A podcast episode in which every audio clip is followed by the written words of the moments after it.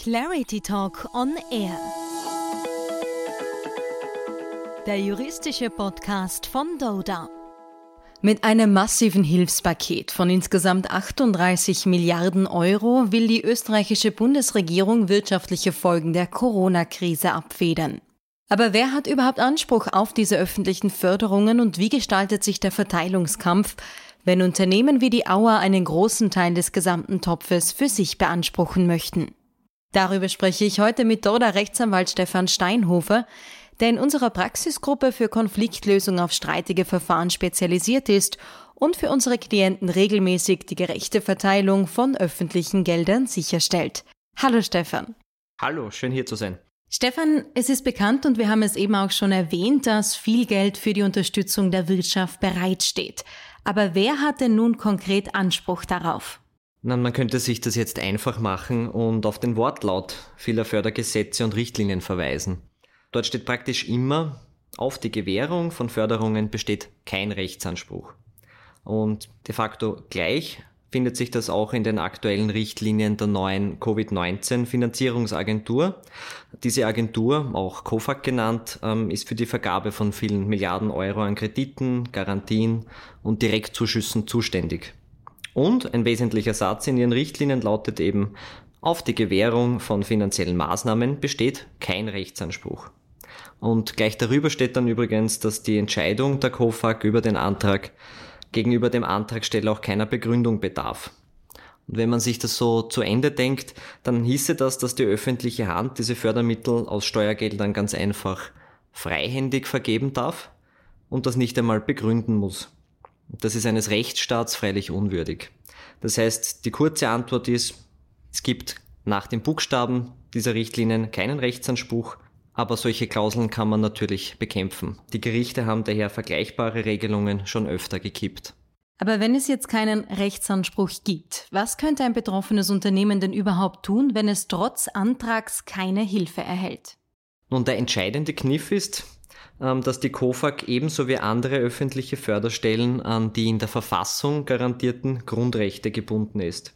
Trotz der Einschränkungen in den Richtlinien müssen öffentliche Förderstellen deshalb die Pflicht auf Gleichbehandlung einhalten und ihre Entscheidungen sehr wohl sachlich begründen. Vereinfacht gesagt mag es zwar keinen Rechtsanspruch auf Förderung geben, es gibt aber sehr wohl einen Rechtsanspruch auf Gleichbehandlung und die Richtlinien schützen daher den staatlichen Fördertopf nicht vor berechtigten Ansprüchen, wenn andere Antragsteller in der gleichen Situation bereits Zahlungen erhalten haben. Und durchsetzen kann man diesen Anspruch auf Gleichbehandlung durch eine zivilrechtliche Klage. Ähm, die öffentliche Hand agiert bei Fördervergaben mit privatrechtlichen Vereinbarungen und nicht mit Bescheiden. Man spricht daher in dem Zusammenhang auch von der Privatwirtschaftsverwaltung. Daher sind die ordentlichen Gerichte zuständig. Ganz entscheidend ist dabei aber, dass man jedenfalls selbst seine Hausaufgaben macht und auf jeden Fall einen Antrag stellt. Wenn man dann eine Ablehnung erhält, sollte man tatsächlich eine Begründung verlangen. Und diese kann dann durch die ordentlichen Gerichte überprüft werden.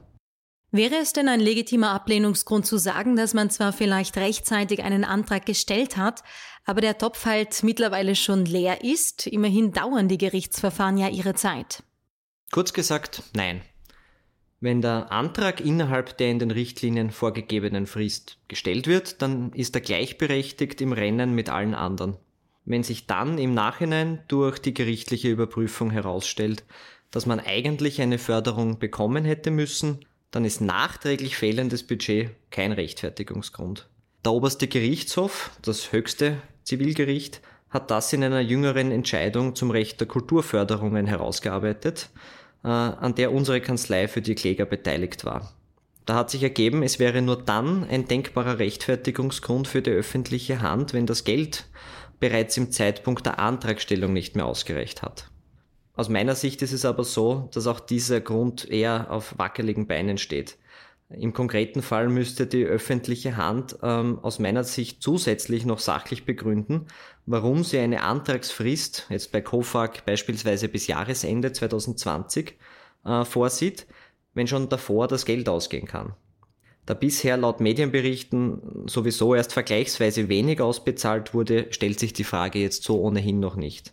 Zumindest derzeit kann es jedenfalls noch nicht zu spät sein und wenn man meint, hier in die richtige Kategorie zu fallen, sollte man jedenfalls so einen Antrag stellen. Einen Antrag gestellt haben auch die Austrian Airlines. 777 Millionen Euro beantragt allein die Auer an Staatshilfen. Wie gestaltet sich denn die Verteilung, wenn einzelne Unternehmen einen so erheblichen Teil des gesamten Topfes für sich beanspruchen möchten? Das ist ein sehr interessanter Aspekt in diesen äh, COFAG-Förderrichtlinien. Äh, diese sehen nämlich eigentlich verschiedene Höchstgrenzen vor. Die richten sich nach den durch die EU-Kommission genehmigten Vorgaben für Beihilfen. Für Direktzuschüsse ähm, ist dort etwa eine Höchstgrenze von etwa 800.000 Euro vorgesehen. Und durch Direktkredite und Garantien können diese Summen natürlich noch weit höher liegen. Und ab 120 Millionen Euro an finanziellen Maßnahmen für einen einzelnen Antragsteller sehen die Richtlinien der COFAG eine erweiterte Prüfungspflicht vor. Es muss ja etwa berücksichtigt werden, ob das gesamtwirtschaftliche Gleichgewicht diese Maßnahmen erfordert, ob eine Standortgarantie abgegeben wird, wie viele Arbeitsplätze das Unternehmen sichert, ob sich die Eigentümer des Unternehmens selbst angemessen finanziell beteiligen und ob das Unternehmen eine positive Fortbestandsanalyse aufweist. Wie man den Medien entnehmen konnte, werden genau diese Faktoren ja im Fall der Auer offensichtlich gerade sehr intensiv diskutiert. Und gegenüber den anderen potenziellen Antragstellern wird die öffentliche Hand freilich sehr gute Gründe finden müssen, wenn sie einem einzelnen Antragsteller derart viel an Staatshilfe zur Verfügung stellt. Sie wird sich dann angesichts der bisherigen Rechtsprechung der Gerichte aus meiner Sicht nicht einfach auf den Standpunkt stellen können, dass eben für alle anderen das Geld nicht mehr gereicht hat. Was ist bei den derzeitigen Aussichten eigentlich von der Aussage, koste es, was es wolle, zu halten? Ja, das ist ein kluger Satz aus dem politischen Marketing, der sichtlich das Vertrauen in die Leistungsfähigkeit des Staates aufrechterhalten soll, was ja seine Berechtigung hat natürlich. In der Rechtsordnung findet sich das so freilich nicht.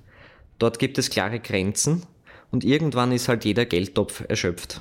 Man sollte als verantwortungsvoller Unternehmer daher jedenfalls darauf schauen, die einschlägigen Richtlinien zu prüfen und rechtzeitig Anträge zu stellen. Wenn diese Anträge dann abgelehnt werden, sollte man sich das nicht einfach so gefallen lassen, wenn man der Ansicht ist, die Voraussetzungen für eine Förderung oder für eine Unterstützung eigentlich zu erfüllen. Ein wirklich sehr interessantes Thema, das du uns da mitgebracht hast. Vielen Dank dafür, Stefan. Sehr gerne. Und weitere Informationen zu verschiedenen Förderungsmöglichkeiten, die finden sich auch auf unserer Website zusammengefasst unter www.dorda.at. Vielen Dank fürs Zuhören. Bis zum nächsten Mal.